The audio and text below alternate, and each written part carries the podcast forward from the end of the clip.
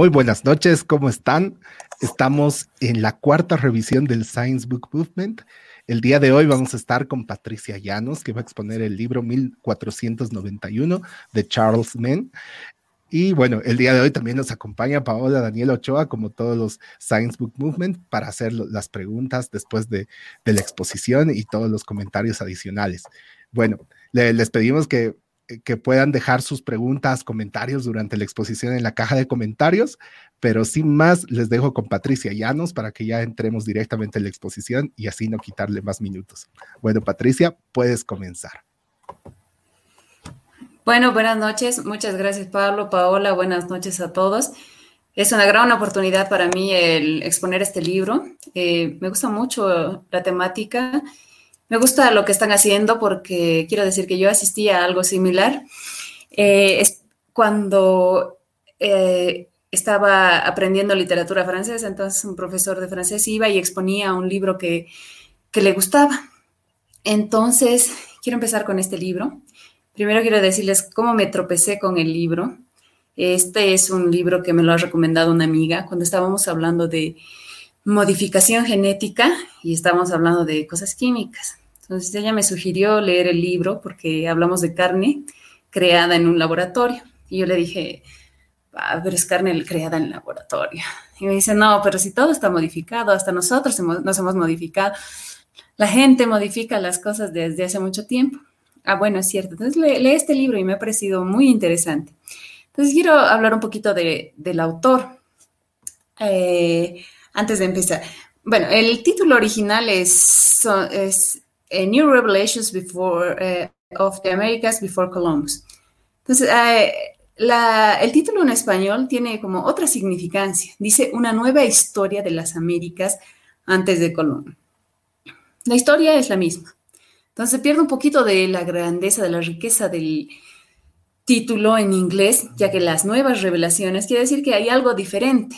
La historia la conocemos, la historia es la misma, pero estas nuevas revelaciones nos muestran aspectos que no conocíamos y que más bien eh, hace, hace relevante la investigación que hace el autor. Entonces quiero hablar un poquito del autor, Charles Seaman, que ah, primero también quiero decir que este libro eh, fue elegido entre los mejores libros del 2005 por el New York Times, Washington Post, Amazon, Time, Discover. El autor ha sido premiado en diversas ocasiones por diferentes trabajos. Ha trabajado con Science, ha escrito para el New York Times, para el Smithsonian, Technology Review. O sea que hace realmente periodismo científico, investiga de manera muy profunda eh, los asuntos sobre los que él quiere hablar o sobre los que quiere escribir. Entonces me ha parecido muy importante cómo él ha caído para ha caído en esto de escribir el libro de 1491. Y los aspectos importantes que toma este, este libro son aspectos de antropología, de demografía, de geografía, de biotecnología, de quema de bosques y habla también de planificación espacial. Entonces, existe una riqueza muy grande en lo que dice el autor. Me parece muy importante lo que, lo que él escribe. Entonces, ¿cómo cae eh, el autor para escribir este libro? Él quería hacer un estudio sobre la capa de ozono. Entonces, eh, antes del 2005, él dice, voy a, a, ver, voy a escribir algo de, sobre la capa de ozono y su influencia. ¿Y qué hace? Y se va a los datos a investigar a la NASA. Entonces esto ya le da una riqueza. Ya uno dice, ah, no, este periodista no se va con, con juegos. Entonces lo va a hacer bien. Si está buscando la fuente de datos en la NASA, entonces quiere decir que él, él lo está, está tomando muy en serio su trabajo. Y aquí nos muestra en toda, toda su investigación cómo empieza el libro, ¿no? Empieza con un mapa de 1491 de de todo el continente americano. Y sorprendentemente, en una parte, van a ver, donde está el Tahuantí suyo, aparece Beni en 1491. Entonces no, no existe otra delimitación político-administrativa, pero ahí está Beni. Entonces eso llama la atención mucho del autor. Y otra cosa que me parece importante, entonces él dice, voy a viajar a Bolivia, voy a viajar a Beni para hacer algunas investigaciones arqueológicas y escribir algo de las nuevas revelaciones o qué, había antes de la llegada de Colón. Y una cosa que me ha parecido interesante es que él ha leído a un geógrafo estadounidense que se llama William Denevan, que en los años 70 y 80 había escrito mucho sobre Bolivia, sobre el Beni precisamente, sobre Perú y Ecuador. Entonces tiene unos trabajos bien sustentados, bien organizados sobre esta región, cosa que ya no se hace porque es difícil entrar a la región y tampoco se conocen muchos geógrafos que hacen esos trabajos. Entonces lea a este geógrafo Denevan y en esa búsqueda de información, él descubre cómo empieza el libro, ¿no? Con el error de Holmberg. Holmberg es algo que él había aprendido en colegio, ¿no? Que habla de los pueblo sirinio de Bolivia y dice que este remanente de pueblos indígenas ha quedado petrificado en el tiempo, sin ninguna curiosidad ni pulsión innovadora. En pocas palabras, dice que son unos pobres salvajes que han sobrevivido al paso del tiempo y han quedado ahí petrificados, que están ahí inmóviles, igual que los antepasados que ellos tenían. Entonces no hacían nada específicamente, esperaban eh, que la providencia les provea de comida y si no era así, bueno, morían y estos han tenido la suerte de subsistir. Entonces, él contó, el, el autor de este libro, con todas las investigaciones que hace, dice, llega a la conclusión de que no, no era así. Existe un error en la teoría de Holm. Los siriños, como toda la población que habitaba esta región del Beni, la Amazonía, y en realidad hace un vuelo de pájaro desde el norte hasta el sur de, sur de América, Dice, no, las, los habitantes que estaban en estos lugares realmente tenían un conocimiento muy elevado del manejo de la tierra, de la planificación espacial y en realidad estaban mucho más ah, adentrados en cómo modificar el, paisaje para su beneficio. Entonces empieza así, el autor del libro viene a Bolivia, hace un sobrevuelo, eh, conoce la región del Beni, se va hasta la frontera con Brasil y descubre que para sustentar la teoría, para sustentar lo que dice y las lecturas que había hecho sobre estos pueblos, encuentra en este sobrevuelo realmente estas formaciones, estas formaciones grandes, elaboradas por el hombre, donde se pueden ver grandes construcciones de canales, puentes y domos que han facilitado a este pueblo sirinio y sus antepasados a controlar un poco la tierra, ¿no? Entonces ya no se tiene esa idea de que solo es selva, bosque y que uno que otro trata de sobrevivir en el, en el espacio, sino que también está aportando a la modificación de, del espacio y, lo está, y está aprovechando para su beneficio. Entonces, lo hace de una manera muy organizada, con una tecnología que realmente sorprende, y especialmente en estos lugares. Entonces, ¿qué tiene? Se tenía la idea de que el continente americano era antes de la llegada de los europeos un territorio escasamente poblado, habitado por grupos humanos, inmersos, salvo las excepciones de los incas, aztecas o mayas, en una civilización poco desarrollada, ajenos a la tecnología, encerrados en sí mismos y en contacto idílico con la naturaleza que apenas agrendía. O sea, esto, esto llega a ser incorrecto, porque la relación hombre-espacio, la relación hombre-naturaleza era diferente. Había un control, había muchas maneras de modificar el espacio y cómo se beneficiaban los, los eh, originarios del lugar.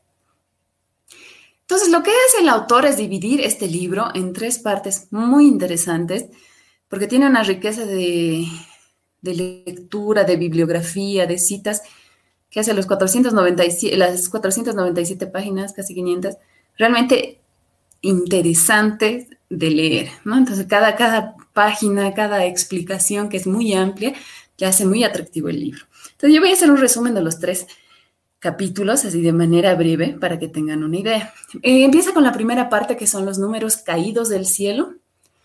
Y tiene, y tiene esta teoría, ¿no? Se piensa que desde el Asia, por el estrecho de Bering, habían, caído, habían llegado a unas cuántas poblaciones nómadas a, América, al continente americano. Entonces, que era uno que otra eh, población, otro eh, grupo nómada, que habitaba escasamente las Américas. Pero ya con, la, con el estudio y con las, con las investigaciones que realiza, empieza a descubrir nuevas cosas, ¿no?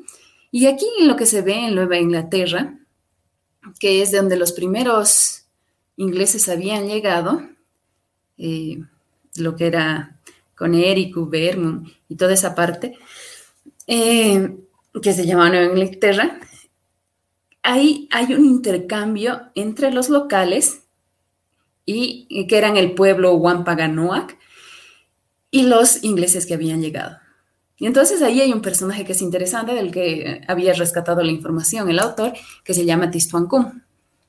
Eh, cuando llegaron los ingleses, tomaron preso a este, este indígena, lo llevaron a Inglaterra, lo tuvieron por tres años, entonces allí aprendió el idioma. Cuando regresaron estos ingleses al nuevo continente, se llevaron a este personaje que les sirvió de traductor. Pero entre las muchas cosas que se veía, por ejemplo, ahí se ve que el continente al que llegaron, el nuevo mundo, como le dicen al que llegaron, tenía mucha población. O sea, a diferencia de lo que se piensa que había uno que otro nómada que llegó por el estrecho de Bering, no, habían poblaciones bien consolidadas.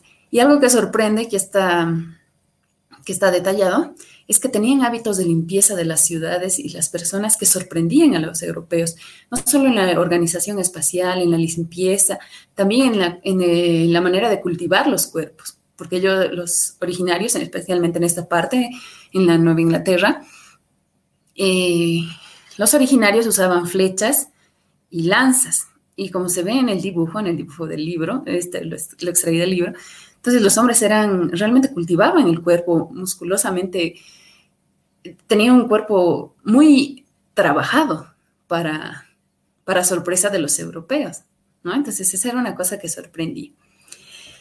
Y lo que dice también el autor es que la manera de convivir, cómo se organizaban, tenían todo, los originarios tenían grupos especiales, lugares especiales para todo. No es que habitaban y convivían entre, eh, entre todos. Tenían que tener una disposición especial para cada cosa. Y este es un retrato hablado de cómo se ubicaban las viviendas. Entonces, lo que se está, lo que, lo que se está mostrando es que sí había mucha población, se organizaban bien. Entonces, ¿qué pasó aquí? Ah, lo, mismo con cuando llegó Hernando de Soto a, la Florida, ¿no? Con sus soldados, con sus caballos y sus cerdos. Había mucha población.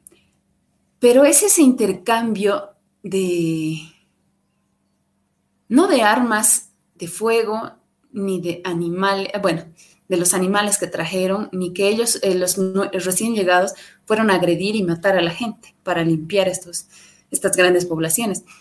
Lo que relata el autor es que trajeron armas biológicas, trajeron las enfermedades. Y son las enfermedades que tanto desde el norte hasta el sur han ido despoblando este nuevo continente.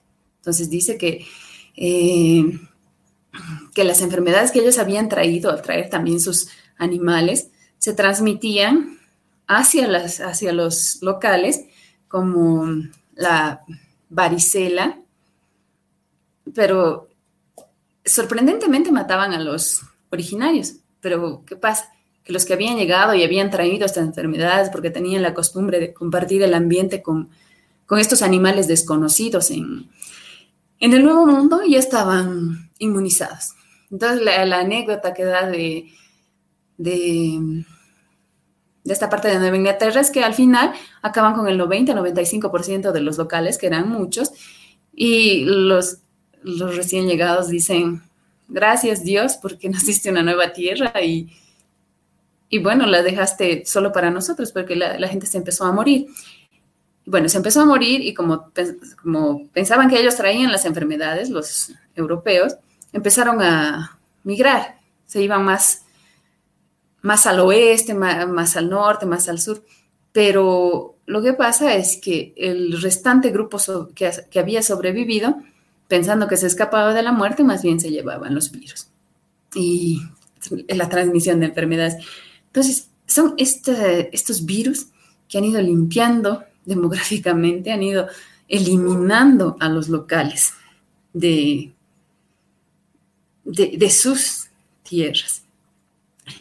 Hace el mismo relato con, con los incas. Entonces nos habla de Atahualpa, y la estructura que ellos tenían, ¿no?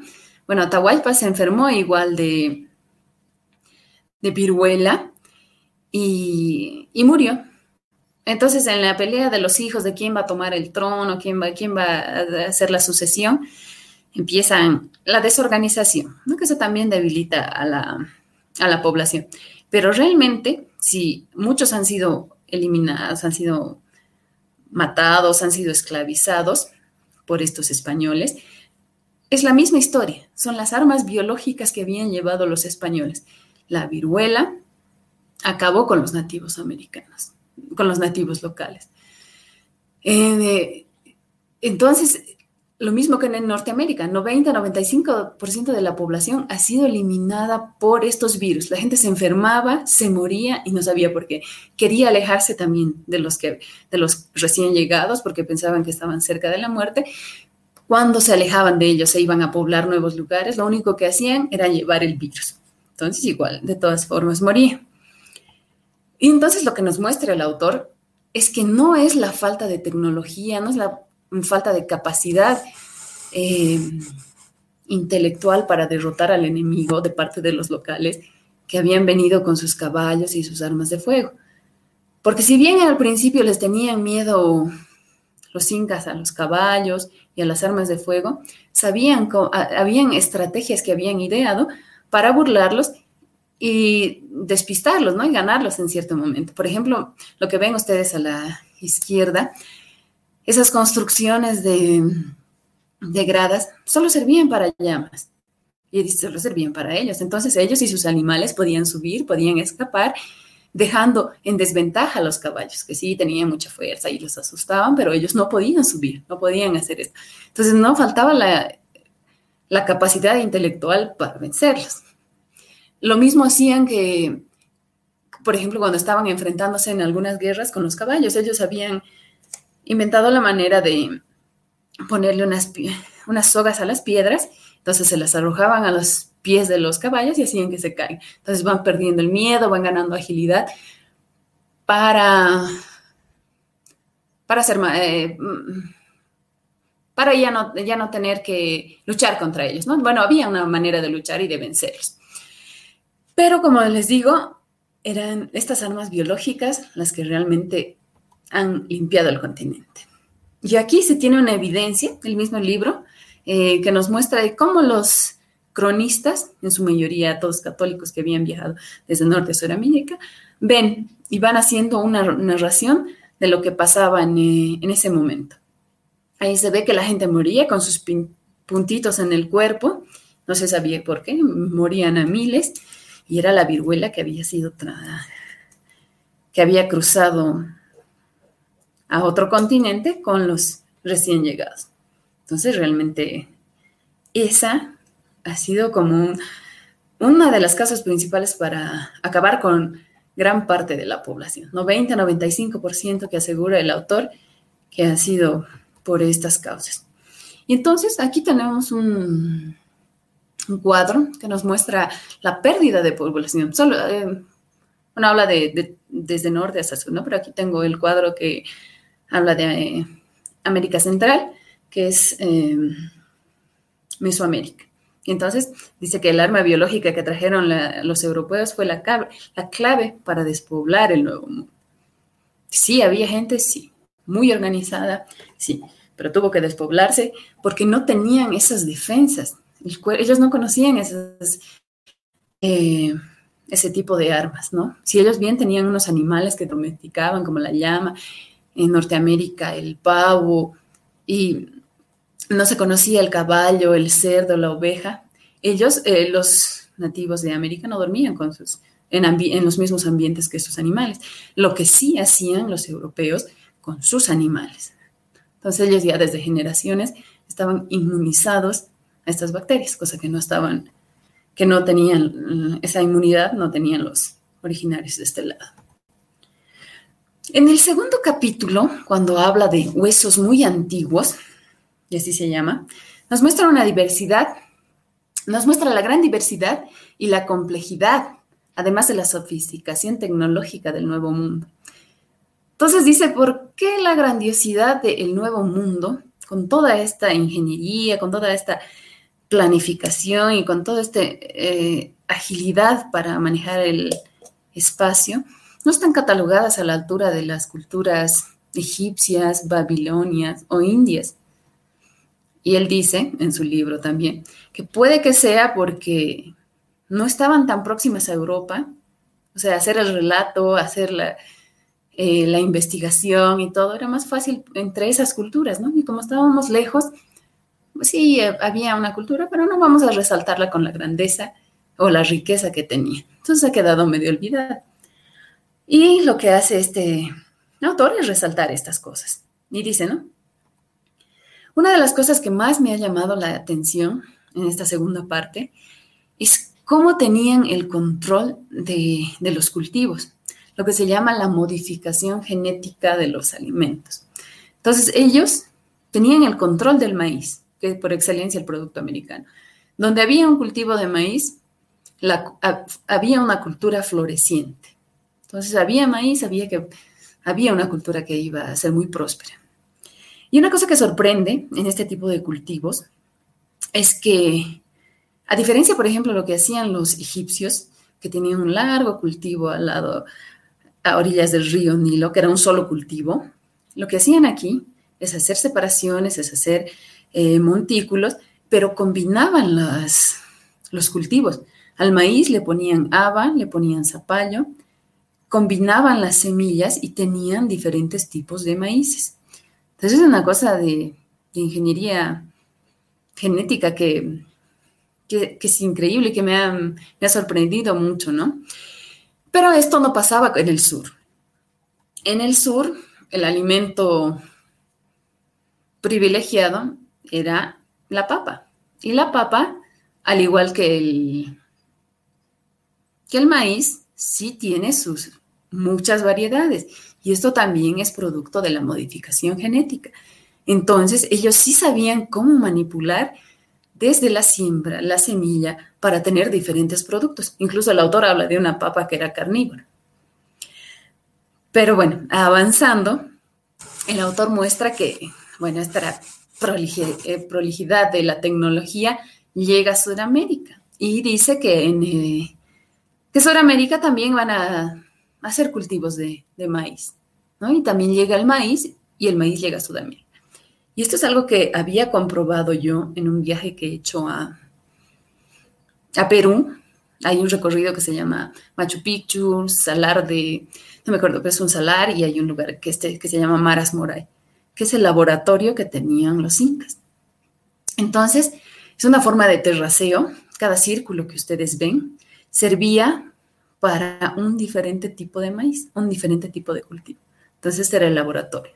Lo que daba bien en cada círculo, ya iba, salía y se lo, se lo sembraba. Entonces, había un terraceo, una forma de manejo de los cultivos realmente dignos de, de destacar. Y el autor muestra que el proceso cultural que ha llevado a esa errónea identificación de las tierras americanas precolombinas con el paraíso intocado poblado de buenos salvajes, tan a gusto de los indigenistas, es falso. O sea, se piensa que no, que la gente que nunca modificaba el paisaje, que vivía de lo que le caía del árbol, queda refutado científicamente. Todos los antecedentes, toda la investigación que el autor hace para mostrar esto es, es realmente es realmente consistente, ¿no? y Prueba de ello es lo que yo había visto en este lugar que son las Maras Moray en Perú. Y en la tercera parte nos habla de un paisaje con configuraciones. Entonces aquí nos habla de una potencialidad para la planificación espacial, para la construcción, para el manejo y adecuación del ambiente a sus necesidades. Entonces nos habla de la ingeniería hidráulica, ciudades como Tenochtitlán tenían agua corriente, tenían una población mayor que cualquier ciudad europea, jardines, calles limpias, prosperidad que alcanzaba por las primeras ciudades americanas. Lo mismo que habíamos visto al principio, ¿no? Que los, eh, ingleses que habían llegado a, Nueva Inglaterra, al Nuevo Mundo por ese lado, también tenían esa impresión. Habían visto, y hay relatos de lo mismo, ciudades limpias, mucha población, ciudades prósperas, eh, y en, esto de la ingeniería hidráulica, los egipcios también construían sus pirámides, pero los cultivos de maíz con técnicas avanzadas, las cuales algunas todavía se mantienen vigentes. Y estas obras de ingeniería de los, de los mayas, por ejemplo, se las puede ver en San Luis Potosí, en, México. Lo mismo que hemos visto eh, en las primeras fotos de, del Beni, de esas construcciones que se, eh, donde se veían puentes, cómo se desviaba el agua, cómo se modelaba el agua para crear domos y hacer cultivos. Otra cosa que también me ha parecido interesante es esto de las quemas planificadas. Entonces pensamos que el, eh, indígena, el local, no, pues no quería hacerle daño a la plantita, ni siquiera le sacaba una hoja. Pero no. Por evidencia, una evidencia del carbono 14 que él menciona, él dice que las quemas eran planificadas y no solo eran quemas pequeñas como el chaqueo que se hace aquí, ¿no? Habla de extensiones grandes en la Amazonía, en los bosques del Beni. Dice que las quemas planificadas eh, han servido para, no solo en nuevos cultivos, sino para poner... Eh, mm, espacialmente poner eh, localizaciones, dónde habitar, dónde cultivar, dónde hacer una cosa, otra cosa. Entonces la quema era muy bien controlada por estos, por estos locales. Y eso, es algo que me parece muy interesante. Entonces, eso también refuta eso de que no, que no toquen la Amazonía, que sigamos como hace años con los ancestros, que no nos oponemos a esto, pero no, ellos ya lo hacían y de manera controlada y muy planificada. También tenían un manejo de tres calendarios en Mesoamérica. Es otra cosa que dice el autor, ¿no? Y estos calendarios que usaban eran tan precisos que se pueden comparar a los de ahora, ¿no? Habían calendarios para eventos astronómicos, eventos, eventos eh, de la agricultura y eventos sociales. Entonces tenían una organización de tal manera que todo estaba datado en sus calendarios. Es muy interesante saber eso. Y otra cosa que me parecía muy interesante en esta última etapa del libro es el uso del cero de forma matemática. Esa cosa que ven ahí como un ojo, una concha, es el cero de los mayas. Entonces los mayas contaban con las manos de, con los dedos, perdón, con los dedos de las manos y de los pies. Y le agregaron el cero. Entonces ahí uno descubre la potencialidad de, las, de lo que era la tecnología local, lo que era la habilidad, la destreza, el recurso humano de los que, que habitaban este lugar. Entonces son cosas que, que son muy interesantes de descubrir, son nuevos descubrimientos, la historia no cambia, pero son cosas que te dan una percepción diferente de los, de los habitantes como he dicho, hace un vuelo de pájaro, hace una descripción muy, muy amplia desde el norte hasta el sur del continente que, vale la pena leer. Entonces aquí tengo algunas conclusiones de lo que decía el libro, ¿no? Me ha llamado la atención que exista gran densidad poblacional, o sea, hablando demográficamente, había mucha gente, mucha gente que organizaba el espacio. La gente sabía planificar, sabía dónde va esto, dónde vamos nosotros, dónde vamos a hacer quemas, dónde vamos a hacer los cultivos. Planificaba bien el espacio, cosa que ahora tampoco se hace, ¿no? Ahora crecemos espontáneamente, pero ellos sí sabían planificar. Conocían de biotecnología, un tema que está ahora tan de moda, y ellos ya lo, ya lo practicaban ¿no? Me parece un mito como algo que es eh, algo innombrable, pero ya se realizaba en esas épocas. Sabían de, las propiedades de las quemas controladas de suelo. Entonces hay una riqueza grande en el libro que, que el autor le pone tanto detalle, tanto esmero por tanta investigación que ha hecho, que realmente a los que lo lean, espero que lo hagan, eh, les va a fascinar. Es muy interesante. Y como digo, son casi 500 páginas, pero, pero valen la pena. Es una riqueza, es una riqueza enorme.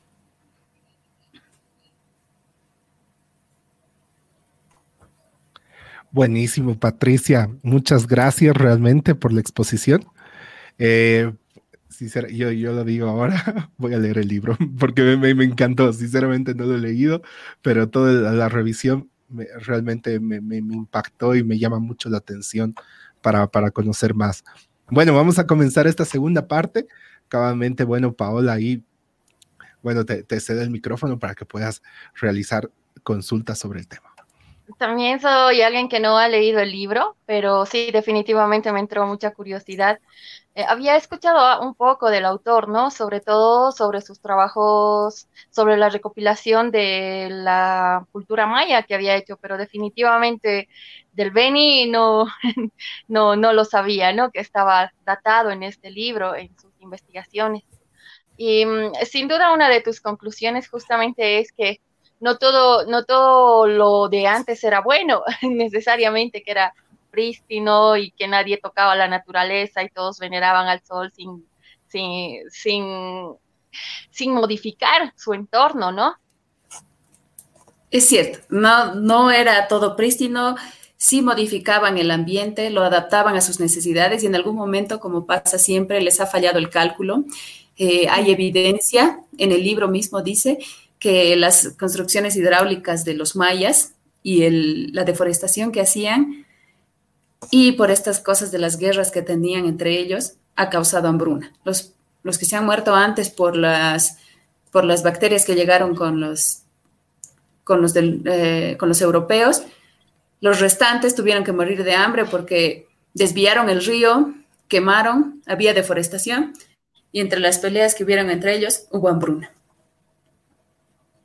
Y mm, creo que eso es parte del desarrollo humano de las diferentes culturas, es decir, todas las culturas alrededor del planeta, a medida que han ido creciendo y desarrollando su, entorno, trabajando en su entorno. Em, siento una interferencia ahí, ¿es mía? No.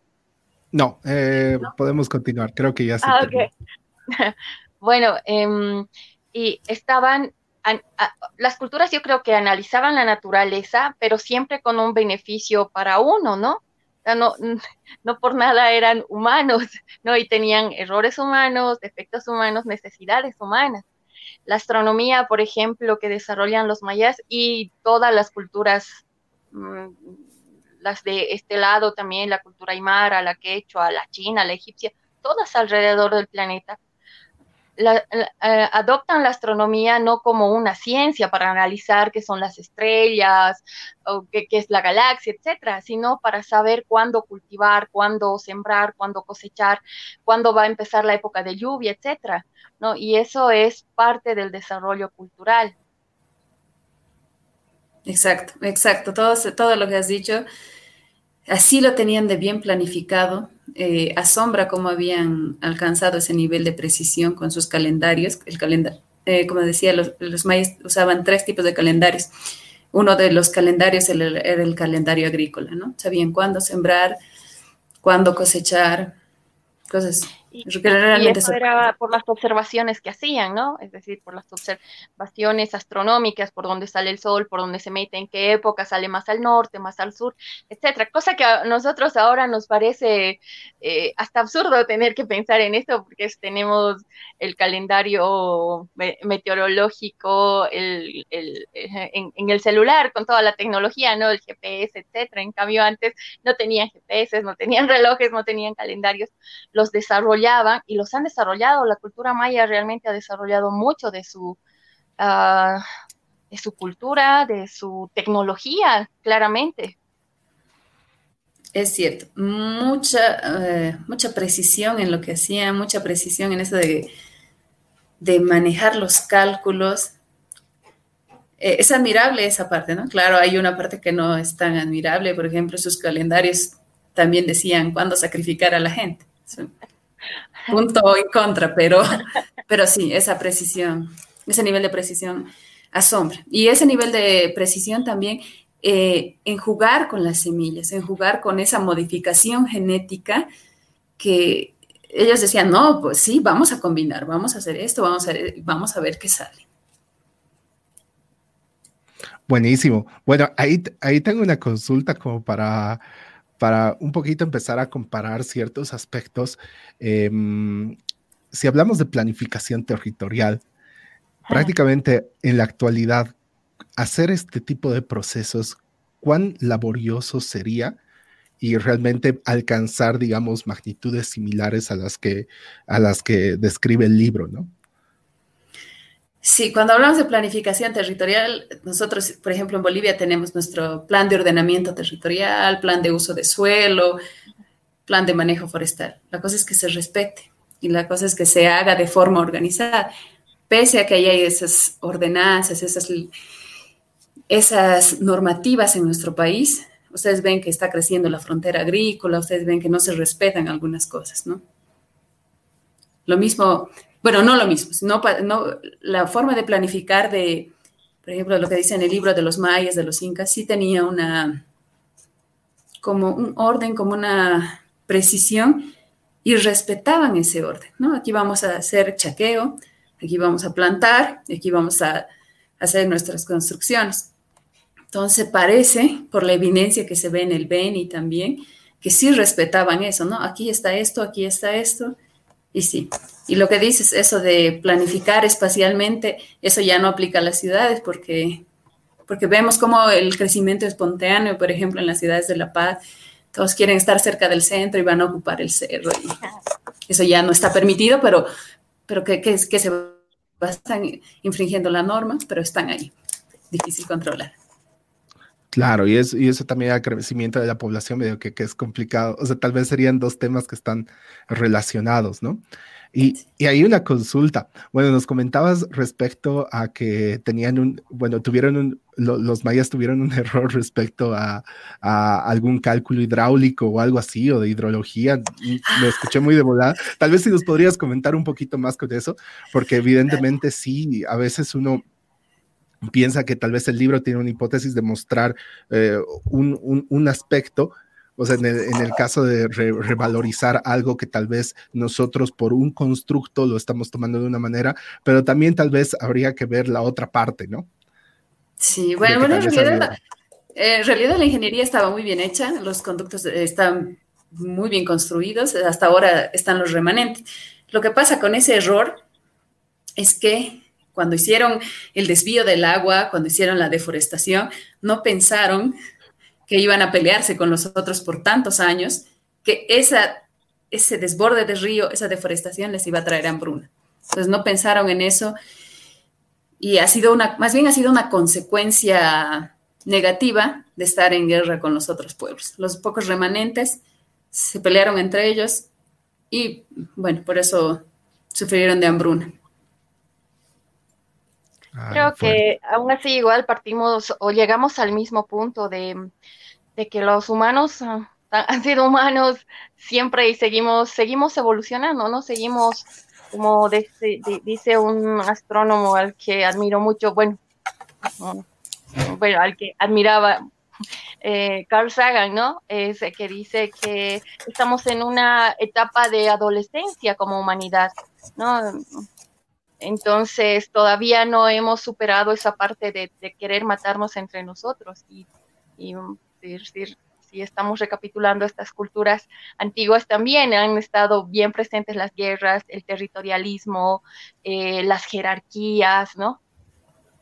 Así es. Bueno, no hemos superado ese instinto, pero tal vez hemos dado un gran avance porque, como te decía, como les decía en esta parte del libro, dice, ¿no? Claro, la mayor parte que llegó de Europa vino con la religión católica, algo que, que sorprendió a los locales, porque los locales estaban acostumbrados a sacrificios humanos. Entonces, los remanentes que no murieron de hambre o que no se murieron por, eh, por estas armas biológicas hubieran muerto tal vez sacrificados. Buenísimo. Bueno, tenemos acá participación en el chat de Roberto Carlos Jiménez Espinal. A ver, lo voy a poner porque es medio largo, escribió varios mensajes. Ahí, bueno, el primero que nos dice ahí, muy interesantes los contenidos, aunque me parece que la mención a las tierras bajas es débil. Bueno, o sea, se refiere a la versión romántica y complementa acá con el tema de la versión romántica de la gestión de la tierra indígena como si fuese un paraíso intocado. No es cierta eso no es malo en sí y no deja fuera esa visión de armonía con la, con la tierra. Cabalmente creo que es a lo que te referías de los chaqueos, ¿no? Que eh, muchos decimos de que tal vez hay una armonía perfecta, ¿no? Pero creo que fuera de ese lado también podemos ver de que, o sea, todos al final de cuentas somos humanos y realmente, digamos, vemos tal vez las cosas adecuándonos a nuestra coyuntura, a nuestro entorno y a lo que nos permita de cierta manera sobrevivir y tal vez de esa manera también se han, se han, manejado ciertas culturas como para poder lograr un estilo de vida. Sí, lo que pasa que el autor se basa mucho en esto que les había dicho, en ese autor que se llama, este geógrafo, que es William Denevan, que él es el que habla de, de esas construcciones, de este remanente de personas que sí modificaban eh, el territorio del Beni, la parte de la Amazonía, entonces son esos estudios que hace este geógrafo en el 70 y en el 80, que los lee el autor y dice, no, aquí hay algo con los Sirinoy, aquí hay algo con esta población, entonces tengo que ir, tengo que hacer un sobrevuelo. Y como, como hizo todo eso, vio el recorrido, vio las fotos y las tomó. Entonces eso le permite a él hablar, y con otros estudios antropológicos, decir que sí, el Beni, la Amazonía, no es esa tierra intocable que ahora tenemos, ahora sí es intocable porque ahora no te dejan entrar y ahora que dicen que hay que cuidar las cosas. No, no, no. Había mucha densidad poblacional que tenía que sobrevivir y que tenía que modificar el paisaje estos lugares para, para adaptarlo a sus necesidades. Y, y, esa adaptación creo que todavía no se ha logrado ahora, ¿no? Es decir, si los de antes bien dominaban y conocían bien su territorio, Ahora, eh, lograr que una población del Beni realmente crezca es muy difícil. No, pero la densidad poblacional actual del Beni es muy reducida. Porque los, de, los de antes sí conocían bien el tema del, de su terreno, de las lluvias, etc. Lo que pasa es que ahora es más difícil, creo. Eh, bueno, todo es posible, nada es seguro. Lo que pasa es que, por ejemplo, con los originarios eran muchos, entonces tenían que tener, como que hablaban el mismo idioma en torno a, utilizar la naturaleza en su favor. Cambio si ahora uno quiere hacer ese tipo de trabajos, no, te sale el ecologista, te sale el que no esto, que hay que preservar, pero ampliaremos la frontera agrícola solo hasta aquí. Y no hay esa homogeneidad de, de pueblos indígenas, ¿no? Ahora somos un mix de, no, no se dice colonizador, se dice, va, no sé, es gente que ha llegado y que de todos lados, entonces está tratando de utilizar la tierra o o el entorno de la manera que mejor le parece, ¿no? O sea, hay ganaderos. Una, mistura cultural, ¿no? Es una mistura que cada quien va con sus fines. Bueno, entonces lo que el autor dice es que en esa época sí, todos como que jalaban para el mismo lado porque tenían que sobrevivir de, de algo. Y ahí me gusta lo que, me, lo que comenta Roberto Carlos, ¿no? De que esa visión romántica de que lo de antes, lo natural es, mm, es buenísimo y es... Eh, es lo mejor que hubo y que actualmente estamos destruyendo todo eso, creo que justamente se queda en esa palabra, romántico, ¿no? Porque eso no ha pasado. Y más bien ahora creo que se trata de preservar y de respetar más la vida del, otro que, antes. Tú lo has mencionado con lo de los sacrificios humanos. Es, es, cierto, es muy romántico, ¿no? Todo lo que nos han contado y también lo dice el autor. ¿Por qué no estamos a la altura? ¿Por qué no se ha profundizado en el estudio de culturas tan ricas como la maya, la inca y, otras? Dice que probablemente es porque no teníamos la cercanía a Europa, pero en cuanto a tecnología, capacidad, realmente es muy elevado. Y sí, el, paisaje ha tenido que ser modificado. Hay evidencia, no es que el, no es que el autor hace una descripción para tener mayor venta o hacer un bestseller, ¿no? Sino que hace un estudio muy profundo donde tiene esas evidencias. Eh, Patricia, ahí creo que hay, un, hay una puerta que está sonando o algo así. No sé si. Uno de mis cachorros.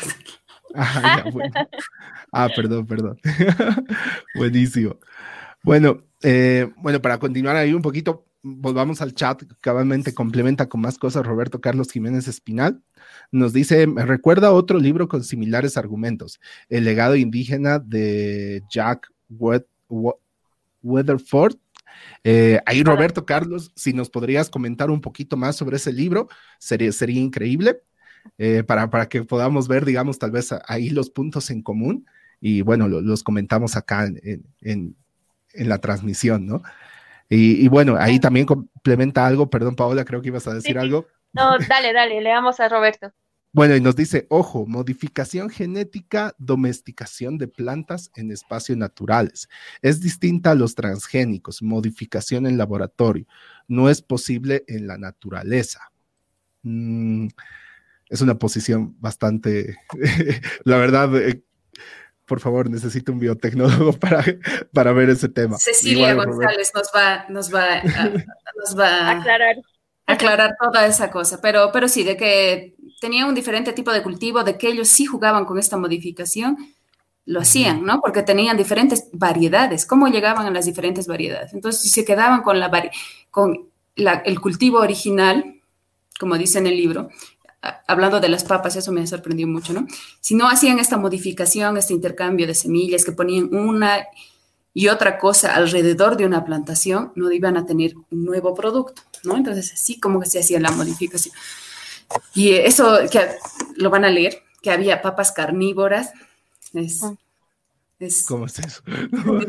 sí, había papas carnívoras, un tubérculo carnívoro ahí que describe el autor. Y Patricia, ¿a ti qué sensación te ha dejado uh, el libro, eh, eh, haber descubierto esas eh, mm, culturas, la tecnología de estas culturas, su organización, mm, que lo, bien nos lo decías al inicio, ¿no? Que no, el libro llegó a ti por una casualidad, justamente hablando de las modificaciones genéticas y, todo todos los temas que están ahora en boga y parecen muy, muy nuevos. ¿Cuál es la sensación que te, te deja? Eh, ha sido una sensación muy reconfortante. Primero porque son diferentes temas. Yo como geógrafa no conocía un estudio de un geógrafo que habla de Bolivia. Generalmente hacemos geografía urbana, geografía rural, entonces que estamos como más eh, modernizados y no había escuchado de este autor de este geógrafo que el autor menciona, que es William Denevan. Entonces, y saber que hay periodismo científico. Sabemos que hay periodismo que, que le hace un retweet, que no va tras eh, la profundidad del tema. Y alguna vez escuché una clase de periodismo científico, periodismo científico para los colegas de comunicación. Entonces me parece, ya esa parte de, del autor me ha llamado mucho la atención. Y sí, son realmente nuevas revelaciones, porque todo mi conocimiento ignoraba eso de la modificación, de modificación de los alimentos, la modificación genética, ignoraba eh, cómo las personas podían hacer esa planificación, los, los locales podían hacer una planificación espacial al nivel de modificar los bosques, bosques como, como en el Beni o en la Amazonía. Entonces me ha dejado mm, gratamente sorprendida y, es una cosa que te lleva a la otra, ¿no? Entonces leí el libro, y que el libro tiene una continuación que se llama 1993. Eh, eh, del mismo autor, que es otro volumen súper interesante con toda la investigación que le ha hecho, las revelaciones después de, la llegada de, Colón a las Américas. Y entonces me puse a investigar eh, de los, de los pueblos eh, del Beni, me puse a investigar sobre este, este geógrafo que estaba aquí. Realmente siempre te abre una panorámica más grande para, profundizar el tema. Me ha, me ha agradado mucho. Le agradezco a Cecilia. Un saludo. No, buenísimo. Hay una consulta como para contextualizar un poquito más. Eh, habla sobre el, vuelo de pájaro, ¿no? O sea, prácticamente sería, intuyo de que es un, sobrevuelo en el cual vas viendo ciertas características y esas cosas que no puedes verlo, evidentemente, estando en tierra, ¿no? Eh, pero tal vez si nos puedes comentar un poquito más cómo funciona esto, digamos, en el, tal vez el, el, análisis geográfico que se hace de ciertas zonas como para determinar estas conclusiones y todo eso. Ah, ya. Bueno, eso del vuelo de pájaro lo había dicho porque hace como un escaneo de los antecedentes desde el norte hasta Sudamérica en eso de las culturas, en eso de comparar cómo eran las ciudades, cómo las poblaba. Eh, no quiere decir nada especial que ha hecho un sobrevuelo. Ah, ya, perdón, perdón. Eh, no, el momento, pero, pero sí estás muy, como muy orientado, porque el momento que le ha hecho el sobrevuelo en, un, en una aeronave de la FAB, cuando vino el autor a, Bolivia, sí le hizo un sobrevuelo, subió a, a, un vuelo. Pero después ha ido a comparar con imágenes de satélite, ¿no? Porque lo que te he mostrado en Google Earth o imágenes de satélite de, de la NASA, que son gratuitas, entonces el tipo, ya te das cuenta que no, que se va con cosas muy serias, ¿no? Se va a los datos, se va a la fuente fidedigna, se va a una buena fuente para, para analizar sus datos. Para poder dar las determinaciones. Ay, buenísimo. No, perfecto. Bueno, ahí creo que... ah, oh, perdón, dale, Paola. Sí. Por ejemplo, los mayas tienen, tienen bastantes libros escritos, eh, tienen bastante investigación hecha, ¿no? Eh, sobre los mayas, pero no así, no conocemos tanto sobre las culturas del Beni, ¿no? Quizá en el libro lo que se menciona un poco, pero después el desarrollo tecnológico, la astronomía eh, sirionó, la astronomía eh, de los pueblos indígenas del Beni, no tanto la guaraní, sino del Beni, ¿no? La mojeña, em, eh, entre otras, de que se, han desarrollado ahí con seguridad, ha habido un desarrollo cultural, astronómico, también no se conocen y es una pena porque seguramente ahí también tendríamos mucha riqueza para investigación geográfica, para investigación eh, biológica, ¿no? Y entender un poco de por qué actualmente el Beni ha quedado tan, tan relegado. Con seguridad, sí, eh, no sé, no se tiene nada escrito, nadie ha dejado nada escrito, una evidencia de la riqueza, como te digo, de lo que había, pero al verse falta de datos, y es lo que podría, lo que genera la investigación, ¿no? Lo que hace el, investigador, el autor, o lo que cualquier investigador podría hacer, se hace una pregunta, como tú lo has hecho ahora, una pregunta científica, y dice, ¿por qué pasa esto? Entonces voy a la evidencia, trato de recolectar información y sería muy interesante. Son cosas que desconocemos. Yo particularmente desconocí esta cosa, esta, esta parte histórica del Beni y me, me, ha sorprendido mucho. Entonces me ha llevado a investigar más sobre lo que ese autor había escrito del Beni y ya un poco ampliar los conocimientos. Y sí, sería muy bueno motivar a las, a las personas, las nuevas generaciones, que a, hacer investigación, ¿no? Recopilar lo nuestro. No solo se habla de antropología, no solo estamos hablando de astronomía, estamos hablando de demografía, estamos hablando de muchas cosas. Muchas cosas. y bueno, y, en principio que lean el libro, ¿no? Que, ahí ya, ya, van a tener una muy buena motivación. Sí, sí, el libro y bueno, hay una versión en español, hay una versión en inglés. Eh, algunas cosas cambian en el español. Y hay un documental de una hora y media del National Geographic que está basado en el libro de 1491 y hay otro que es 1493, que es el siguiente libro, que está también muy bueno. Son una hora y media. No tiene la riqueza del libro, ¿no? No, no, te sumerges tanto en, en, los detalles, pero, pero está bueno para conocerlo. Mm. No, y está muy bueno eso de que se prácticamente ahorita acaban de hacer un llamado a la acción, a la ciencia, y a que se haga la investigación. Está increíble, realmente todo comienza con la duda, con una pregunta de investigación. Y lo hermoso de la investigación es de que si bien tal vez no hay verdades absolutas, pero sí hay tal vez las realidades más seguras o más próximas a la, a la verdad posible, ¿no? Y claro, estas siempre se van rebatiendo, corrigiendo cada vez de que se van haciendo más investigaciones, investigaciones, investigaciones, investigaciones sobre investigaciones. Entonces, de esta manera creo que mientras más investigaciones haya sobre esto, evidentemente mucho más cerca vamos a estar de, de la realidad, ¿no? Entonces, muchas gracias realmente. Sí, muchas gracias realmente por, por el llamado a la acción y todo comienza por la duda, como lo dicen, ¿no? Bueno, ahí, eh, bueno, ya no tenemos preguntas en el, eh, o comentarios en el chat. Bueno, quisiera ir, bueno, cederle unos minutos a Paola, tal vez para que puedas hacer alguna conclusión y luego, evidentemente, pasamos a Patricia. Creo que este espacio, más que hacer una conclusión, hacer un nuevo llamado, ¿no? Que este espacio justamente quiere motivar a las personas a que lean, ¿no? A que em, se interesen por libros eh, de ciencia, ¿no? Que justamente por, estas, por este tipo de lecturas podemos crearnos nuevas preguntas. Y a Patricia, mm, eh, quisiera que tú eh, nos hagas el, hágase llamado al público a la lectura desde tu posición como geógrafa, cómo ha cambiado la lectura en tu vida. Eh, coméntanos un poquito de esto, Patricia. Mm, bueno, desde mi posición eh, como geógrafa, me gusta mucho la literatura, o sea que es un mix, pero hablando de temas científicos, yo creo que eh, sí necesitamos un poquito cambiar la visión de, de, los, de los estudiantes, de las nuevas generaciones, el amor por la lectura. No dejes para mañana lo que puedes leer hoy. Y esa es la riqueza, ¿no?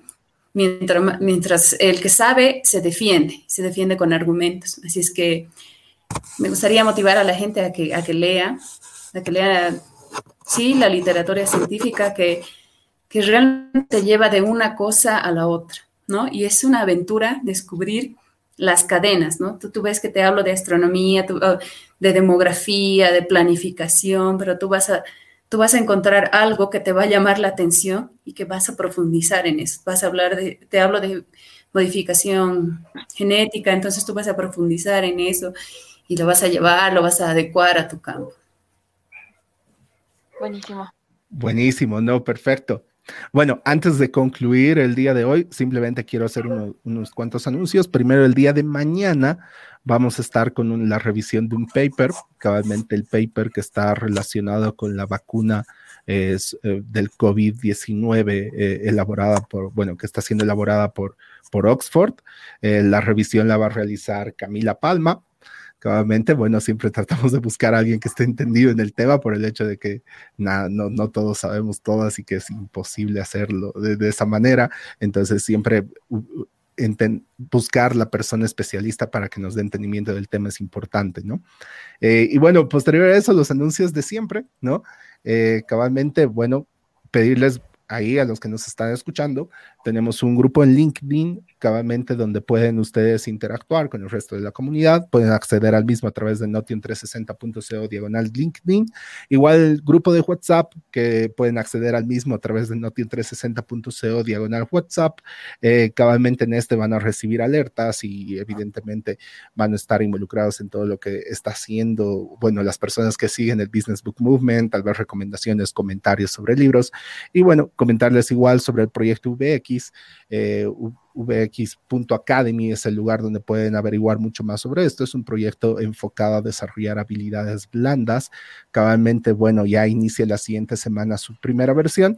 Eh, se cerraron postulaciones, así que, bueno, eh, cualquier cosa igual pueden, pueden contactarse con todos los enlaces que deja la página para poder eh, averiguar sobre el mismo y tal vez postular una segunda versión. Y cabalmente respecto al Science Book Movement, pueden postular sus libros o un libro que quisieran revisar en notion360.co diagonal postula. Bueno, eso sería por hoy. Y bueno, si no quieren agregar algo más, con eso ya nos despedimos. No, agradecerle a Patricia por su tiempo y habernos motivado a, a curiosear sobre este libro. Mm, y, y, no, nada, gracias a la comunidad que nos acompañó. Gracias, Patricia. Bueno, yo quiero agradecerles, eh, agradecerles a ambos y agradecer a todo su grupo porque esto es lo que necesitamos, ¿no? Gente que esté motivada, que te motive a leer. Realmente sí estamos en falencia con eso de la lectura y bueno, si no tienes tiempo, esta es una buena manera de conocer, de interesarte en algo que, algún tema científico que te llame la atención, que te atraiga y que te lleve a esa una lectura. Mm, excelente la iniciativa que tienen ustedes, chicos. No, buenísimo. Ahí, bueno, agradecerles a todas las personas que nos están viendo ya desde sus computadores, pantallas, eh, televisores, porque ahora ya se puede ver YouTube a través de eso, ¿no? Eh, muchas gracias por su tiempo. Realmente esperemos que, el, contenido vertido les haya agregado valor y tal como dice Patricia, realmente les llama la acción a leer más o tal vez incluso interiorizarse y a querer investigar sobre estos temas y realmente buscar mejores conclusiones y realidades más, más próximas, ¿no? O sea, lo más certeras posibles. Bueno, eso sería todo por hoy. Muchas gracias, igual Patricia, por, por tu predisposición, igual eh, Daniela, Paola, perdón. y bueno, nos vemos el, el día de mañana. Mañana estamos nuevamente. Gracias, Patricia. Gracias, Pablo. chao. chao. Gracias, chao. Chao. Gracias.